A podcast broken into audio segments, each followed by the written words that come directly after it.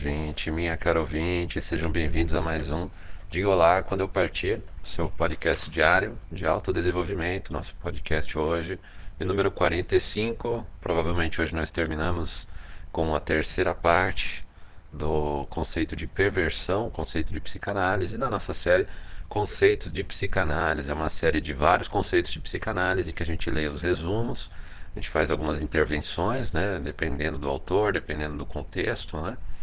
E já são no site já temos por volta de 5 a 6 conceitos completos, com 3 a 4 partes cada um, e vamos ser por volta de 20 a 25 conceitos, né? Lembrando que nós temos o nosso site, o www.digaolá.net, lá no nosso site você tem acesso ao nosso link, no, o link do nosso podcast nas principais plataformas de distribuição de podcast através do nosso site, você pode mandar também a sua mensagem de áudio diretamente pelo seu celular ou pelo seu computador, desde que você tenha um microfone. Você também pode enviar um e-mail para nós através do diga olá quando eu partir, arroba gmail.com, tudo junto, sem acento. Mande a sua história, faça a sua crítica, fale comigo. Lá através do nosso site você também pode enviar a sua doação, fazer a sua contribuição para que a gente possa continuar com esse projeto. E nós recomendamos também que você, caso queira ser avisado ou receber um e-mail a cada nova postagem nossa, você vá lá no nosso site, é, clique em qualquer postagem, vá lá no campo de comentário e ao clicar lá no campo de comentário, vai aparecer a caixa de opção receber um e-mail a cada nova postagem. Dessa forma, selecionando lá e fazendo comentário, você receberá um e-mail a cada nova postagem nossa garantindo que você será avisado das nossas postagens, porque nas plataformas como o YouTube, como o Google Podcast e outras plataformas de podcast, eventualmente, por nós tratarmos de temas muito sensíveis, eles podem não te avisar, não distribuir o nosso conteúdo, apesar de ele estar publicado, ok? Então vamos continuar com a última parte, acho que vai ser a última parte, provavelmente sim, da parte de perversão, lembrando que eu vou lendo o conceito e eventualmente, caso eu entenda pertinente, eu posso fazer uma interrupção e fazer alguns comentários, né? Então vamos continuar. Quais são as causas da perversão? Freud observou com relação aos impulsos pré-genitais e as teorias sexuais. Posso citar como os representantes mais importantes desse grupo o desejo de provocar dor, o sadismo, com a sua contrapartida passiva, o masoquismo, e o desejo ativo e passivo de olhar, do primeiro dos quais se ramifica mais tarde a curiosidade, e do segundo a impulsão para exibição artística e teatral. As pulsões pré-genital e pré-edipiana são então reprimidas e sublimadas, ou passam a constituir a genitalidade adulta. Se algum aspecto da sexualidade infantil, dos seus alvos e dos seus objetos torna-se fixo, as pulsões perdem a mobilidade, não conseguem voltar-se para novos objetos e ficam empacadas. O mesmo aspecto do infantil continua ativo e talvez enfraqueça a função sexual do adulto, atuando juntamente com ela, ou talvez até a substitua inteiramente. Portanto, algumas pulsões pré-genitais podem não se integrar à sexualidade genital e substituir os alvos da zona genital pelos seus alvos sexuais, o que Freud designa de perversão. Essas classes de distúrbio constituem entraves diretos no desenvolvimento da função sexual. Elas abrangem as perversões e o nada raro infantilismo geral na vida sexual. Isso é muito importante. Freud nunca esclareceu qual seria a causa da perversão. Ele estava convencido de que a fixação contribuía para a perversão, mas não tinha certeza de que se devesse a uma zona erógena excessivamente ativa, à sedução, abuso sexual na infância ou a uma degeneração constitucional inata. Ao tentar determinar as causas da perversão, Freud comparou-as a neuroses e concluiu que, embora as perversões e as neuroses tenham uma origem comum na sexualidade infantil, as neuroses resultam da repressão mal sucedida desses impulsos, ao passo que as perversões, por assim dizer, ignora, ignoraram a repressão e foram resultado de uma integração falha. As neuroses, achava ele, eram o negativo das perversões. O destino das pulsões pré-genitais é ser reprimidas e sublimadas, ou se subordinarem após a puberdade à pulsão genital voltada para a união sexual e a intimidade com a pessoa amada, depois do que se tornam componentes das carícias preliminares, da sedução e do galanteio que leva à sexualidade propriamente dita. Sobre a relação entre a sexualidade infantil e a adulta, Freud declarou: Parece que nenhuma pessoa sadia deixa de fazer um acréscimo ao alvo sexual normal que se possa chamar de perverso. E a universalidade dessa descoberta é em si suficiente para mostrar quão inadequado é o uso da palavra perversão para um termo de reprovação. Do mesmo modo, talvez a homossexualidade e o lesbianismo façam parte da heterossexualidade e se diferenciem apenas na forma latente e explícita que assumem, no sentido de definirem ou não uma sexualidade. Quais são as definições da perversão após Freud? O ensaio de Freud, de 1938, intitulado A Divisão do Ego no Processo de Defesa, mostrou-se um ponto de partida para outros psicanalistas. Melanie Klein tomou a ideia decisão defensiva e achou que ela se originasse num período bem anterior, logo depois do nascimento. Essa intervenção redefiniu a cronologia das fases libidinais, do complexo de Édipo, do superego e das origens da angústia de castração. É fundamental que a teoria de Klein e o preceito de é fundamental para a teoria de Klein o preceito que a infância não só é alterótica e narcísica, mas também comprova a existência de um mundo interno mental complexo, que existe desde o nascimento e pode ser descrito como relações de objeto, uma vez que o bebê tem representações internas das suas relações com pessoas e coisas significativas. O objeto central da mente do bebê é a mãe, ou parte dela, que tanto é fonte de um objeto bom, como está sob ameaça constante de ser destruída pelos ataques sádicos primitivos do bebê. O ataque à mãe que ocorre na vida fantasiosa do mundo interno é um ataque ao eu e cria uma angústia imensa. As angústias mais precoces são análogas aos estados mentais presentes nas psicoses. Klein chamou-as de esquizoparanoides e as comparou com o estado mais desenvolvido em que o bebê reconhece as consequências da sua agressão e as lamenta, numa tentativa de repará-las, posição depressiva. A alternância entre as posições esquizoparanoide e depressiva foi sempre uma característica da vida mental. A cisão e a projeção foram consideradas defesas primárias da posição esquizoparanoide, ao passo que a posição depressiva possibilitava a criatividade. Embora Klein nunca tenha elaborado uma teoria da perversão propriamente dita em sua obra, ela investigou, por meio da análise infantil, o campo que Freud chamara de teorias sexuais das crianças e se interessou particularmente pelo desencadeamento precoce do sadismo na forma de exteriorização da pulsão de morte. O psicanalista Robert Hinchelwood assinala: Klein descobriu que os componentes sádicos bastante rea realçados nas crianças pareciam-se com as modalidades de sadismo encontradas na criminalidade adulta. Mais adiante, os kleinianos tenderam a considerar todas as perversões manifestações da pulsão de morte, impulsos que distorcem a sexualidade. A obra de Klein foi polêmica e também influente, e os analistas que trabalham nessa linha têm usado os conceitos dela para explicar certos tipos de negatividade persistente, como a sexualização autodestrutiva da pulsão de morte.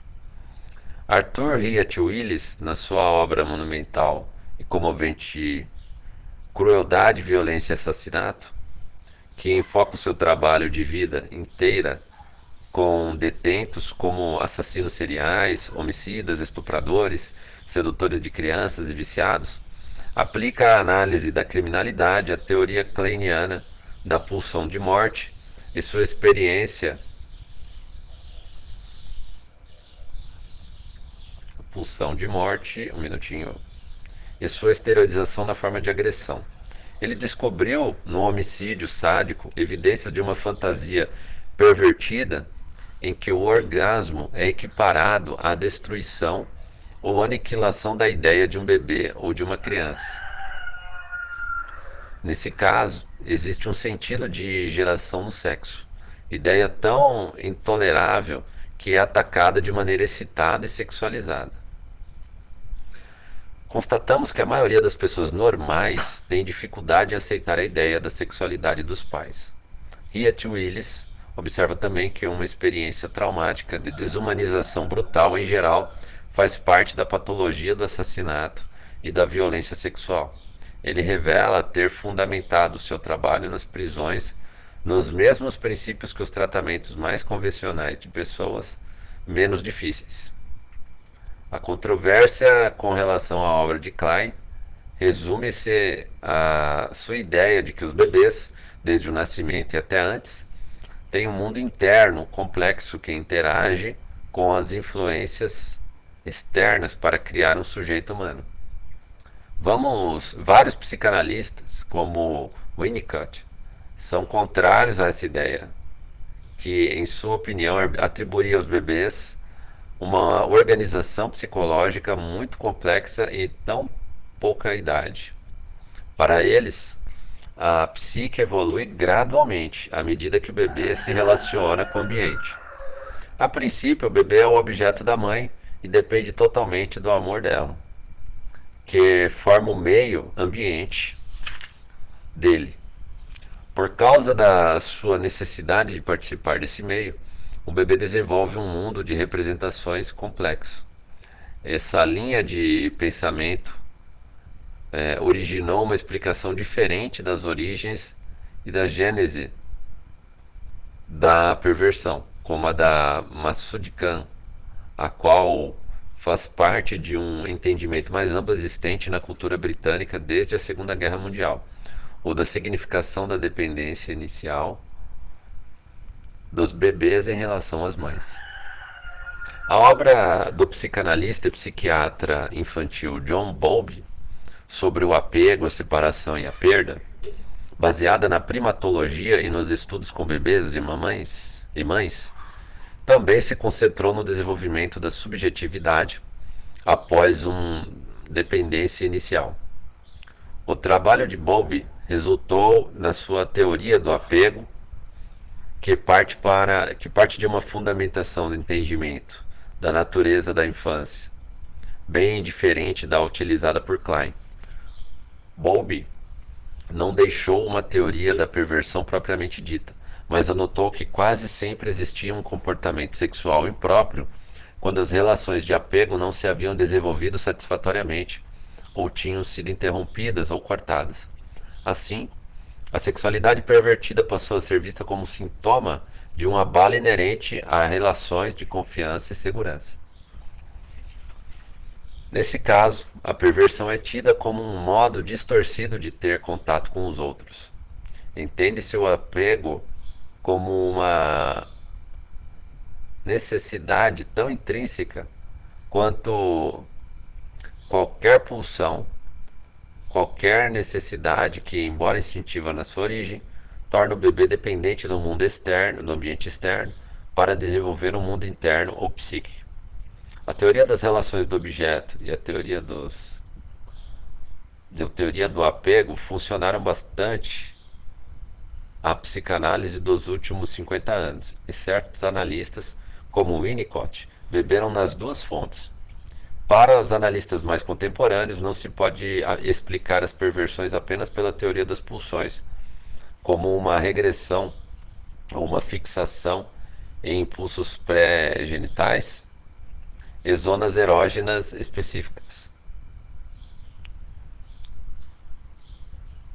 Específicos ou fantasias embora esses desempenhem um papel significativo, mas é preciso reconhecer o seu importante aspecto dinâmico que se relaciona com a estrutura do ego de modo amplo, de modo mais amplo.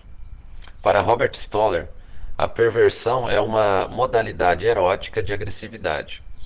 Peculiaridade que, afirma ele, é comum a todas as perversões.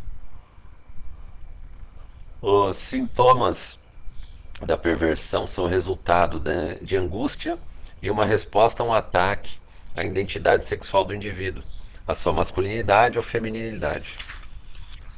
Ainda que a aquisição da sexualidade acarrete frustração e angústia, não se trata de uma frustração ou uma angústia iguais àquelas que estão por trás dos sintomas da, da perversão. Se a agressividade é a reação a uma disfunção determinada do ego, voltada para dentro, como o masoquismo, ou para fora, como a agressão ou sadismo, ela se torna pervertida quando essa defesa é investida pelos impulsos sexuais, sobretudo os impulsos sobretudo investida pelos impulsos sexuais, sobretudo os impulsos regressivos parciais infantis. Portanto, o estupro é um ato de controle de violência que usa os órgãos sexuais e não apenas um ato sexual particularmente agressivo.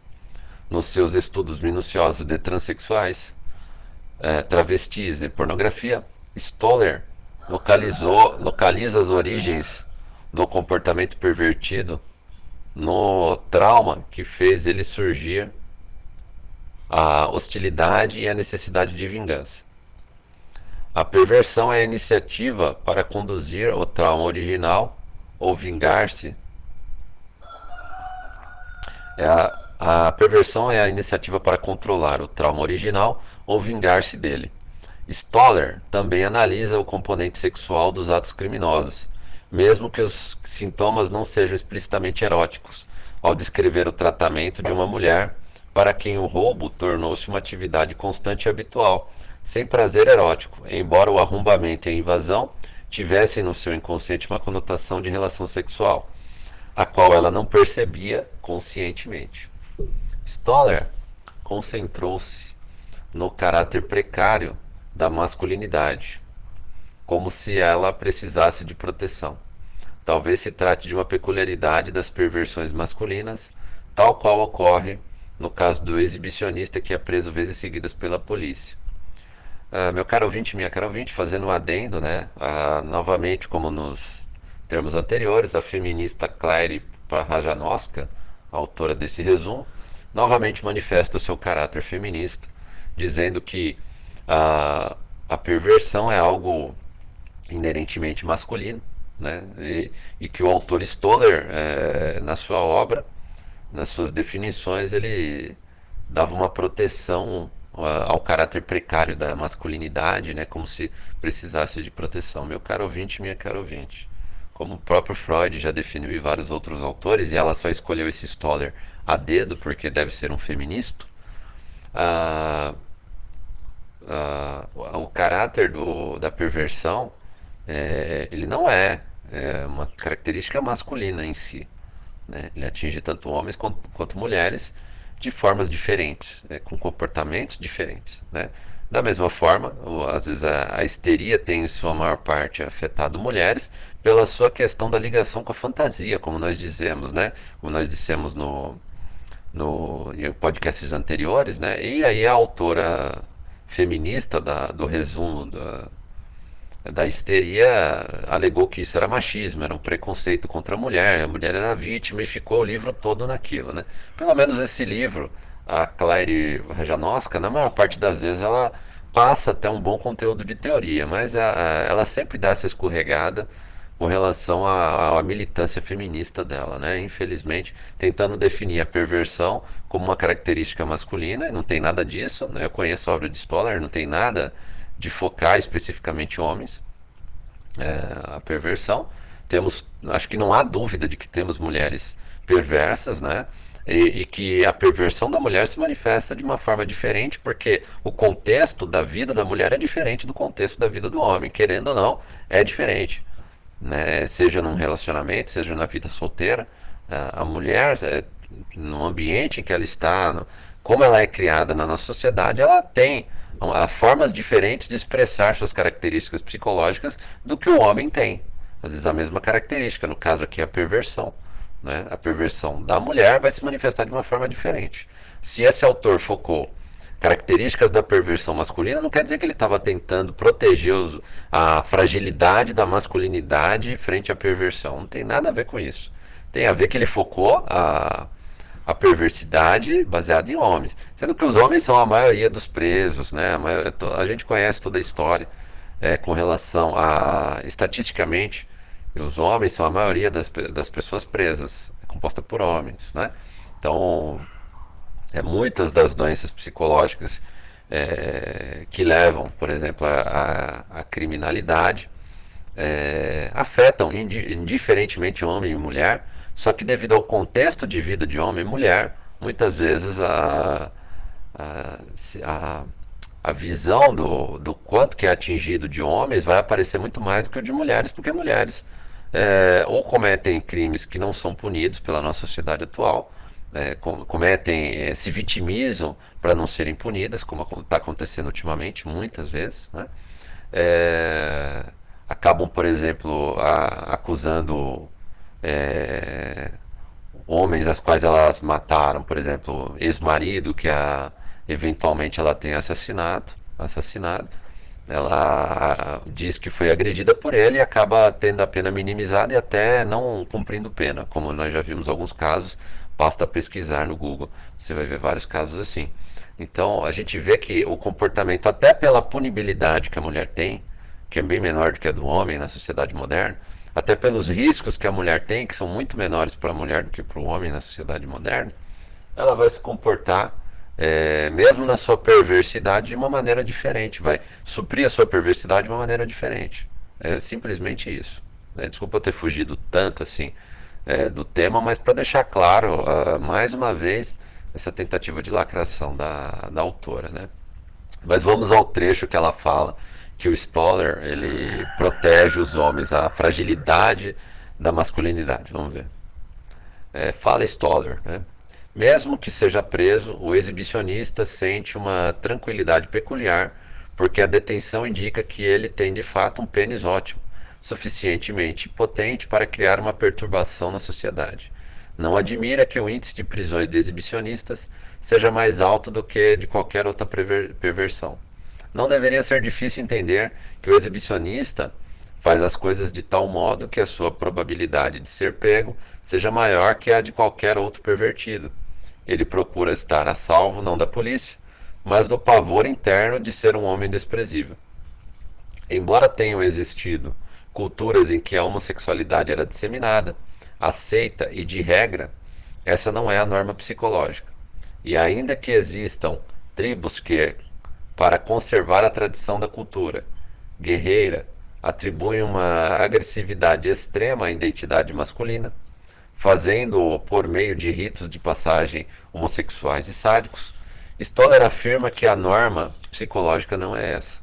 A aceitação ou a proibição social de configurações psíquicas específicas não governam o mecanismo psicológico da repressão e desenvolvimento, mas apenas permitem manif essa manifestação ou expressão particular.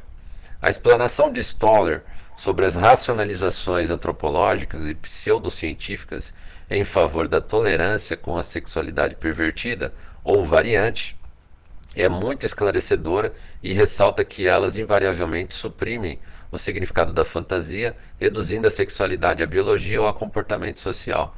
Meu caro ouvinte, minha cara ouvinte, uh, acho que aqui, desconfio eu, que ela vai enveredar, como toda feminista, pelo campo da uh, tolerância da, de vários comportamentos tidos como pervertidos na sexualidade, tendo-os como normais. Né? Isso é uma tendência do feminismo é, a liberalização geral da sexualidade, né? Então, considerar coisas que antes eram consideradas perversões, ou que são consideradas ainda pela sociedade no geral como uma perversão, por exemplo, sexo grupal, vou citar um exemplo, é, e isso cada vez mais tido como normal. O curioso aqui nesse trecho que eu li é ela elogiando o Stoller por fazer isso, né, por é, por, é, diminu por usar na explanação dele é, a favor da tolerância da sexualidade pervertida variante. É muito esclarecedora né?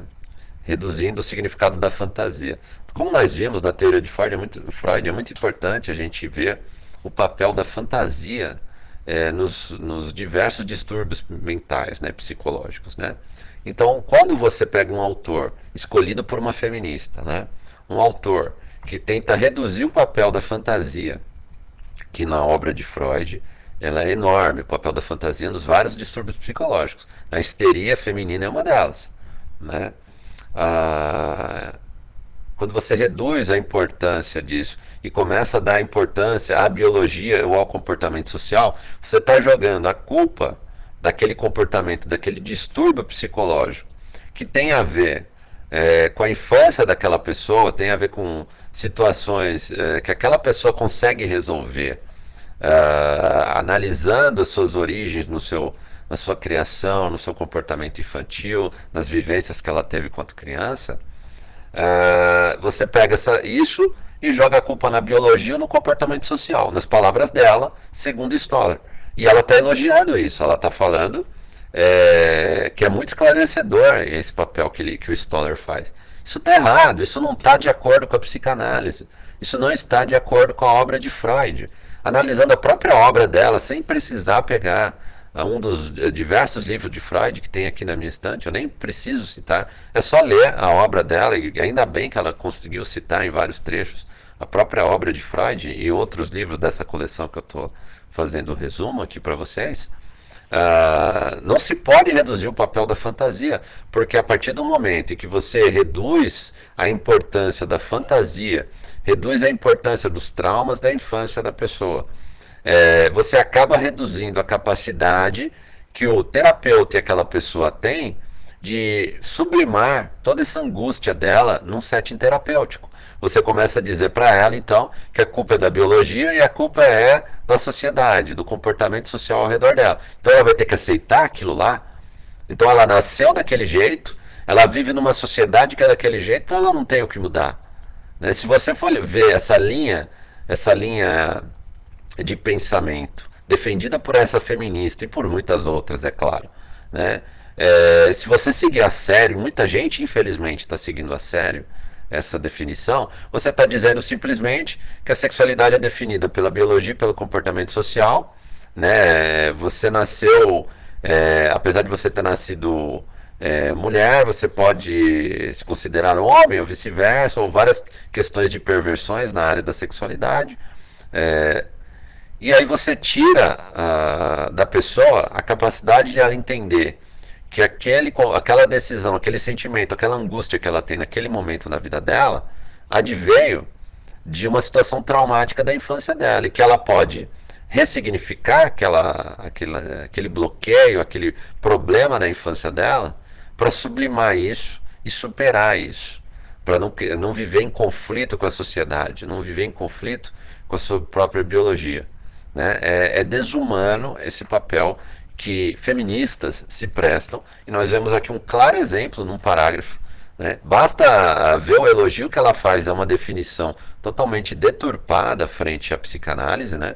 é uma visão que contradiz exatamente o que o criador da psicanálise falou, é, reduzindo o papel da fantasia, né? dizendo que o problema é social e de, da biologia, e ela elogia isso. É claro que isso é um papel de várias feministas e nós, é, um pouquinho esclarecidos, temos que é, combater esse tipo de militância dentro da psicanálise, dentro da psicologia, dentro da psiquiatria e dentro de todas as ciências sociais. É inadmissível que as pessoas coloquem narrativas onde não deveriam haver narrativas, deveria haver o estudo de teorias, estudo puro de teorias. Se elas acham que existe uma outra teoria, então que elas coloquem o nome delas lá e tentem rebater a teoria original de Freud. Mas não fiquem usando autores e fazendo elogios para deturpar uma narrativa de um livro que se propõe a fazer um resumo de um conceito psicológico, psicanalítico.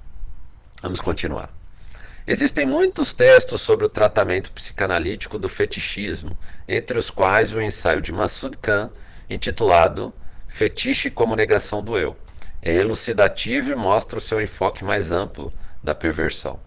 Ao situar o fetichismo na sua teoria geral da perversão, Kahn identifica as características fundamentais da perversão, associando o conceito winnicottiano de desenvolvimento do ego e as atividades reparadoras do bebê em relação ao ambiente a uma série de teorias pós-freudianas. Kahn relaciona o fetiche com o que o Winnicott designa de fenômenos trans transicionais. O objeto transicional é a primeira tentativa do bebê de criar um símbolo de um não-eu e ganha sentido com a percepção subjetiva que o bebê tem desse objeto inanimado por meio do tato ou do olfato. O objeto não é nem destruído nem rejeitado, mas simplesmente perde o significado quando não é mais necessário quando o apego precisa ser transformado em relações com outros. A possibilidade de o fetiche receber de objetos transicionais parte do seu, desejo, do seu sentido permite-nos aceitar a existência de uma relação contínua entre as estruturas pré-edipianas e edipianas e interpretar a angústia de castração como uma recapitulação de angústias de separação anteriores. Kahn investiga a perversão na sua função de tática de intimidade, uma alienação do eu, uma forma de representação e uma forma de idealização e idolatria do eu. A idealização é uma interiorização da percepção que a criança tem de si mesma como objeto subjetivo, idealizado da mãe na sua relação inicial com ela. Ele entende que é um fator comum a todas as perversões é uma relação patogênica com a mãe e define a perversão como uma tentativa do ego de encontrar uma solução reparadora para a falha ambiental do desenvolvimento inicial do ego. Ele descreve o sexo pervertido como trepar por intento, não por desejo, e o relaciona com a necessidade do pervertido de interpor entre ele e o outro uma tática de intimidade e também com a vivência de uma submissão emocional.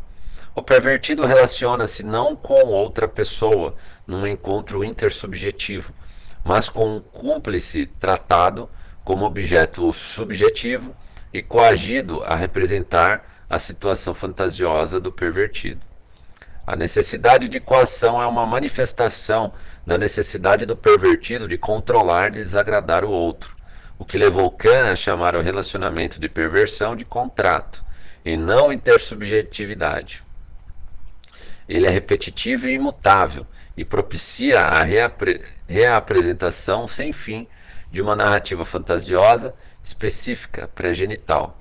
Os pervertidos interpõem um objeto, uma fantasia, um drama ou um fetiche entre eles o seu objeto de desejo. Heinz Kohut é outro psicanalista que adapta a teoria econômica freudiana da perversão a um conceito mais amplo de desenvolvimento do ego. Ele assinala que um dos pontos interessantes citados pelas pessoas que gostam de atividades pervertidas é a intensidade do prazer sentido por elas, muito maior que a mera sexualidade genital e o orgasmo. Ele conjetura o motivo disso. Estou insinuando que as perversões precisam de uma explicação que leve em conta os aspectos latos da personalidade total.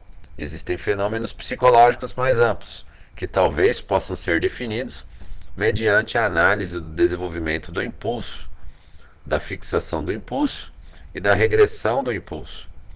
Mesmo que consideremos a intensidade da experiência de piano e da regressão em relação a ela, em termos em, em resultado de uma angústia de castração intensa ou conflitos de ambivalência. Não acredito que o desamparo do ego em face da ânsia pré-genital viciadora ou o caráter intenso e irresistível da experiência prazerosa possam explicar tudo isso. Kohut esclarece que se refere a uma síndrome psicológica estruturada e não ao deleite com os prazeres pré-genitais e quais tais e que tais síndromes em geral fazem parte de uma série de síndromes de sintomas, não existindo isoladamente. Afirma ele. Cheguei à conclusão de que certos complexos, síndromes, sintomas pervertidos podem ser explicados como variedades sexualizadas de falhas estruturais. Em outras palavras, a falha estrutural explica a fraqueza singular diante da ânsia e explica, menos significativamente, a intensidade da necessidade. E me parece que num vício ou numa perversão, a intensidade da ânsia não se explica nem pela falha estrutural em si, nem pela fixação e regressão pré-genitais em si, mas sim pela convergência de ambas. É a convergência do acréscimo de prazer sexual da pulsão parcial pré-genital e da necessidade irresistível de suprir uma falha estrutural que torna a ânsia tão intensa e tão irresistível. A explicação de Corrut tem muitos pontos em comum com o enfoque winnicottiano encontrado na obra de Kant, na medida em que ambos atribuem uma função reparadora à ação pervertida.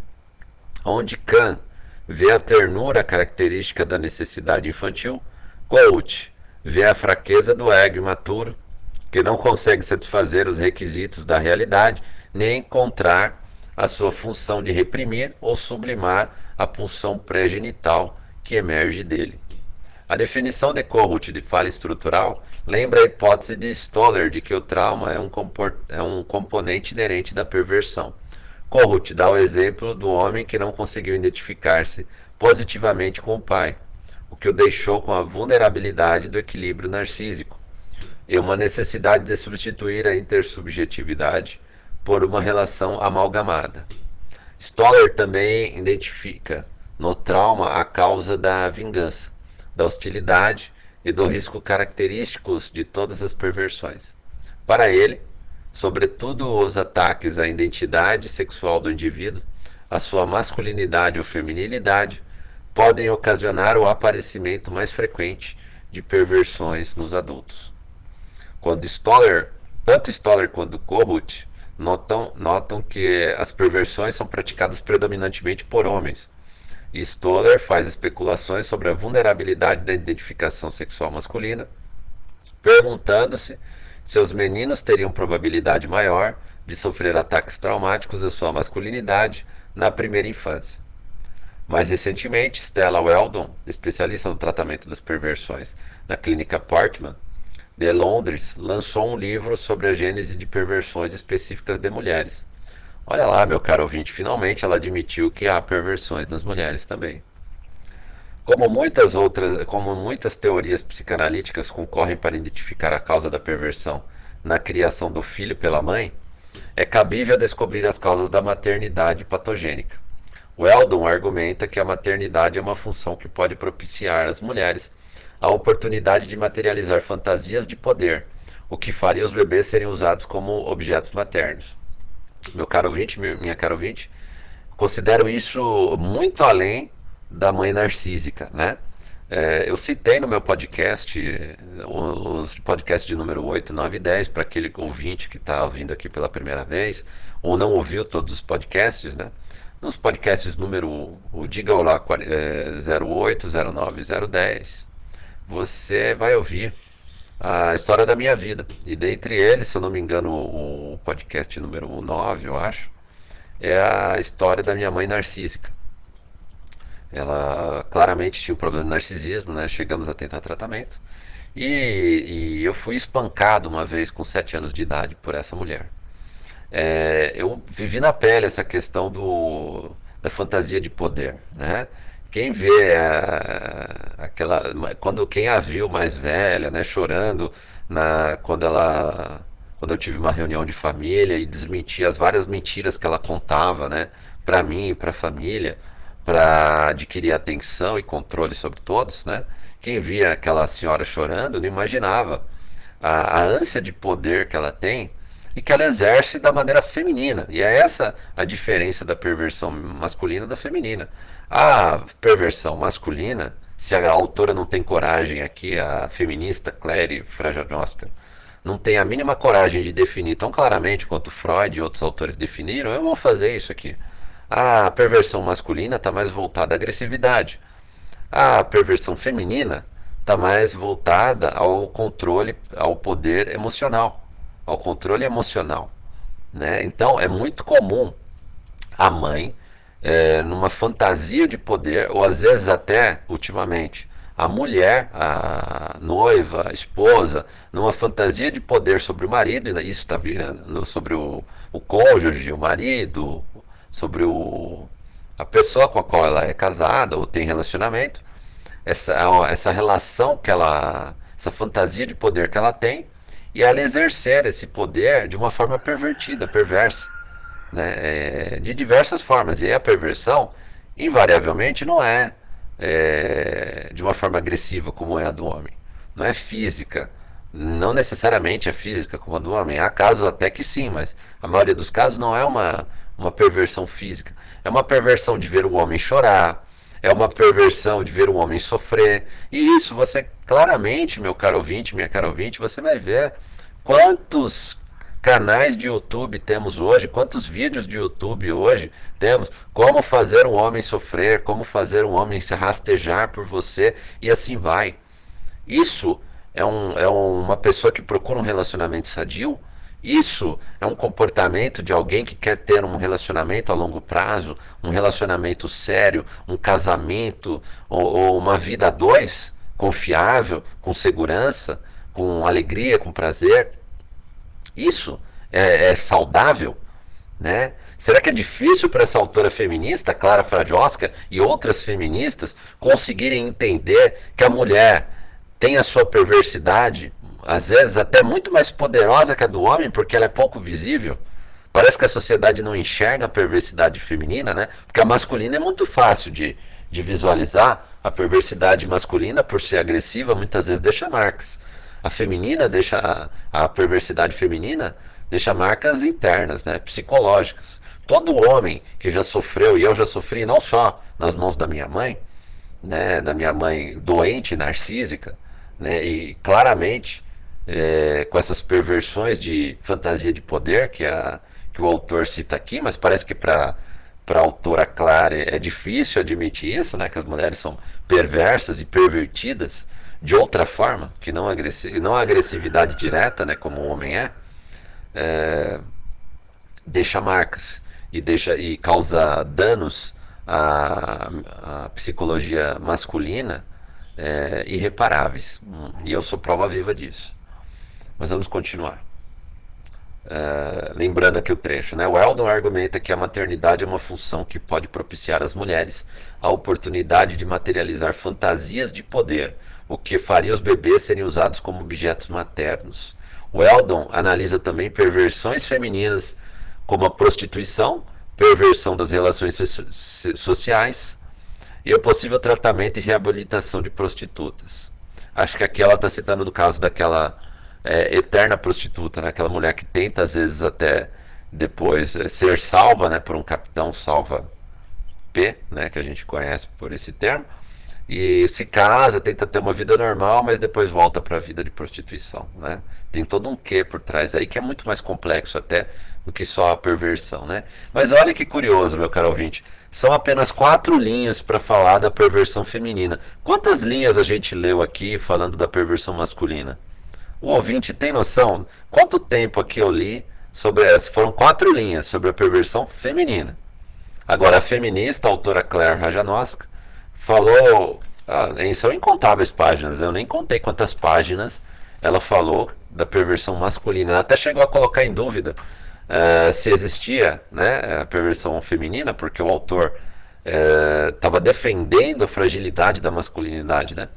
É bom colocar isso claro, meu caro ouvinte, minha cara ouvinte, me desculpe pela interrupção, mas para a gente perceber o quanto nós temos de narrativa ideológica em livros de psicanálise, o quanto nós temos de narrativa feminista em livros de psicologia, psicanálise e psiquiatria. Esse aqui era para ser um livro imparcial sobre a teoria psicanalítica da perversão. E não é. E esse aqui não é o único exemplo. Se você pegar, meu caro ouvinte, minha caro ouvinte, 90% dos livros disponíveis em língua portuguesa e é, sobre psicanálise aqui no Brasil é, tem conteúdo ideológico voltado ao feminismo. Né? Ao feminismo, a determinada ideologia de esquerda e coisas do gênero. Nós chegamos a um ponto no, na série anterior, eu vou lembrar, que a autora justificou a histeria feminina é, como se não existisse, que a mulher fosse vítima apenas da sociedade e que a histeria era causada até pela bomba atômica, pela criação da bomba atômica. Ela chegou a falar isso no livro. Uma autora que se declarou feminista, assim como essa, que se declarou feminista também claramente ao longo do livro. É, é, ina é inacreditável que a gente tenha esse tipo de coisa nas obras, mas é, é bom que a gente consiga discutir a existência dessas narrativas dentro dessas obras, para a gente conseguir separar o que, que é aproveitável e o que, que é lixo nessas obras hoje. E muita coisa hoje, em resumos é, de, de psicanálise, psicologia, psiquiatria, é, tem muito conteúdo ideológico que não tem nada a ver com a teoria original. E aí o ouvinte, a ouvinte não precisa confiar em mim. Basta ler a obra original de Freud e a obra original de Jung. Se for ler a de Jung, eu peço que leia a última tradução que veio direto do alemão. Né? Existia uma tradução do inglês que era muito tendenciosa, a que veio do alemão, que foi lançada pela Vozes aqui no Brasil há alguns anos atrás. A última versão é, é traduzida do alemão, é bem melhor e tem menos distorções.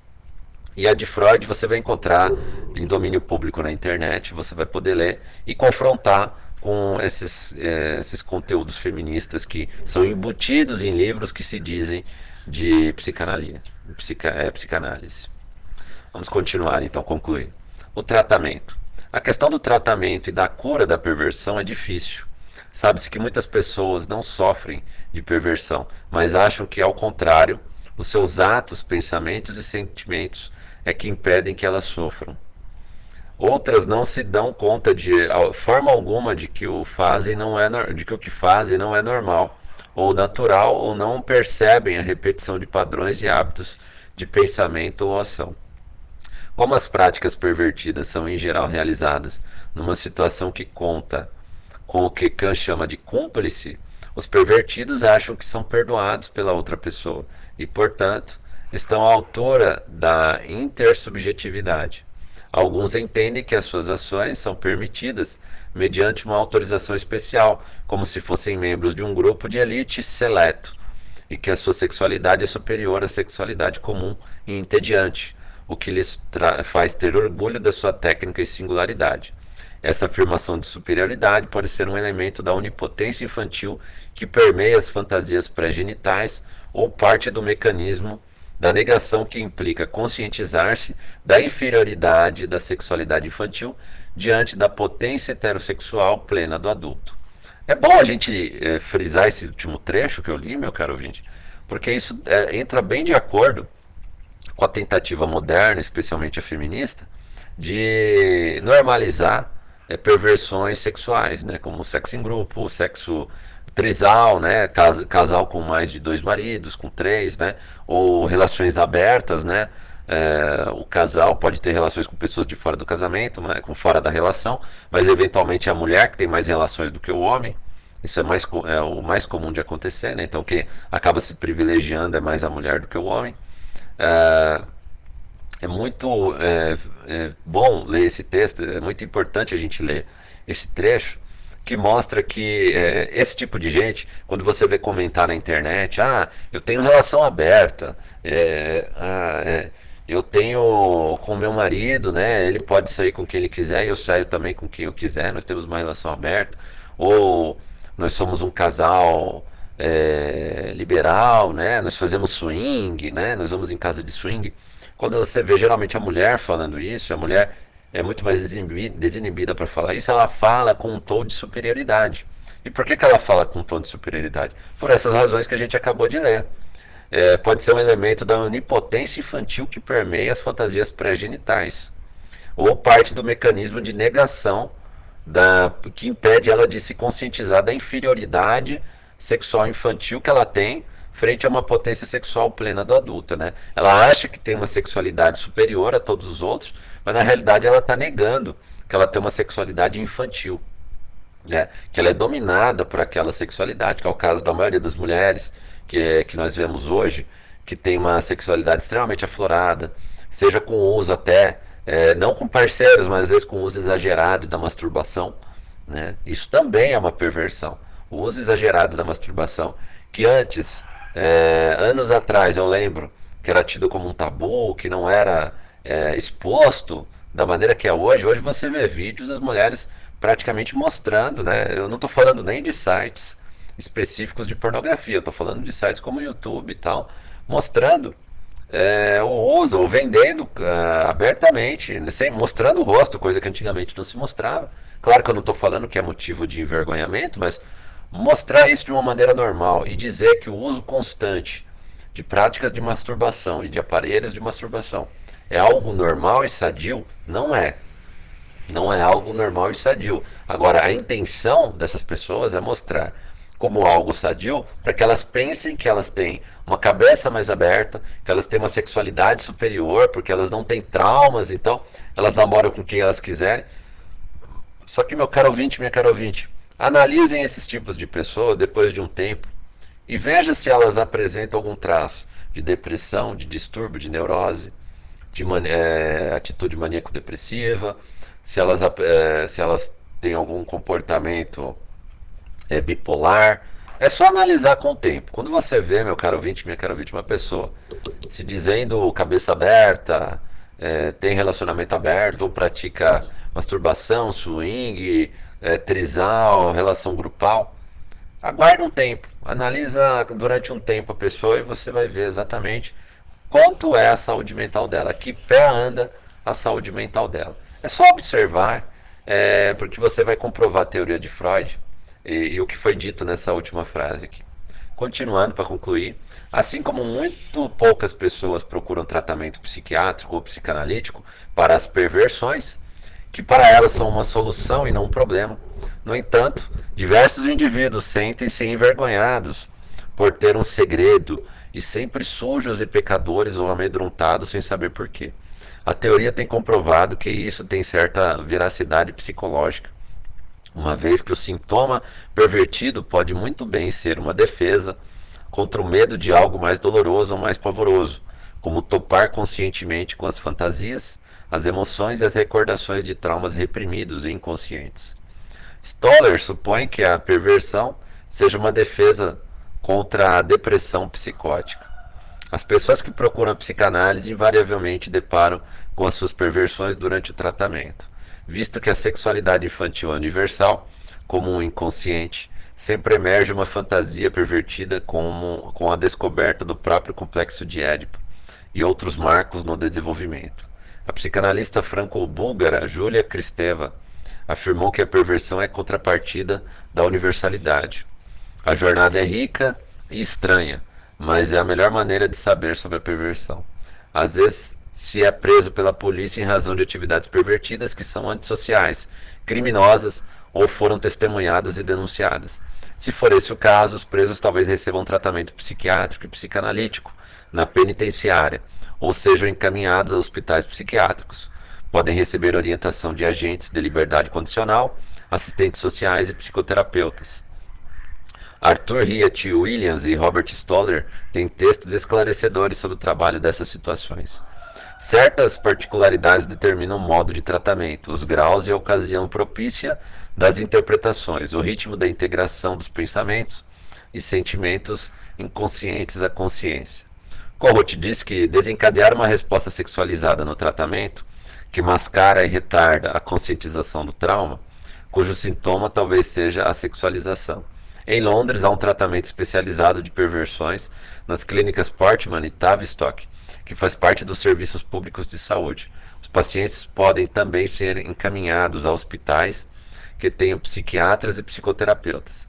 Existe atualmente uma necessidade muito maior de tratamento que os serviços satisfatórios, mas esse é um problema dos aparelhos jurídico, discursivo e estatal e da situação difícil da psicanálise na ciência médica.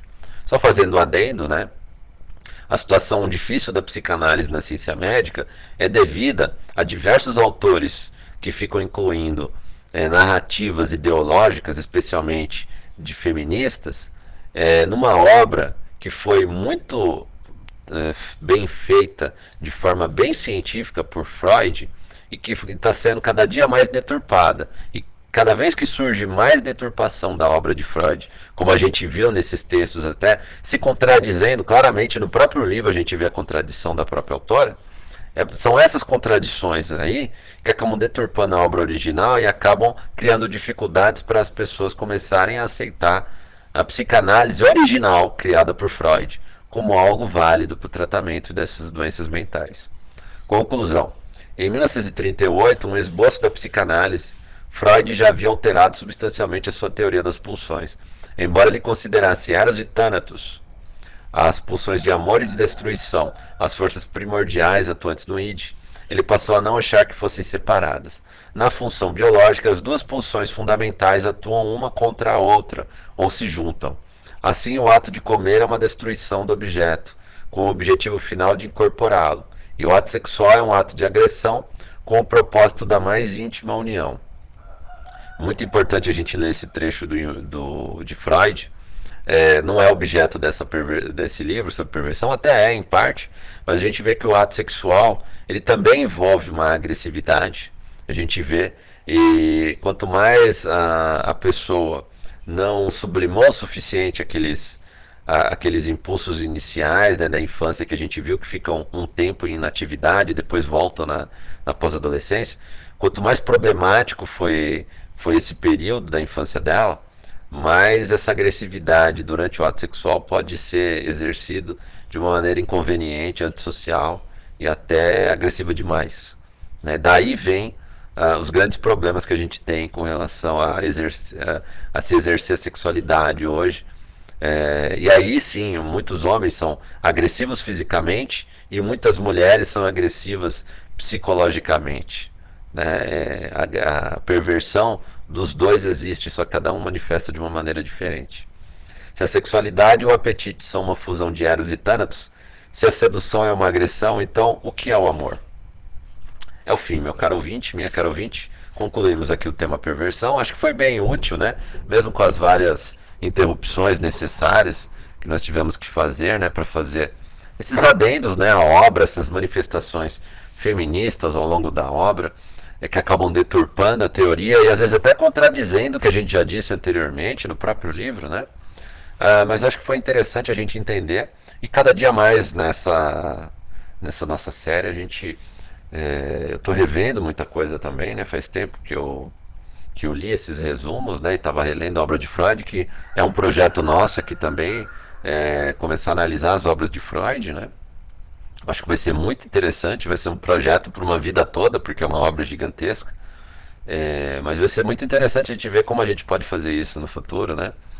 É, vamos concluir, já estamos chegando perto de uma hora. Meu, muito obrigado pela sua audiência. Lembrando que nós temos o nosso site, www.digaolá.net. Lá no nosso site você tem acesso ao link do nosso podcast nas principais plataformas de distribuição.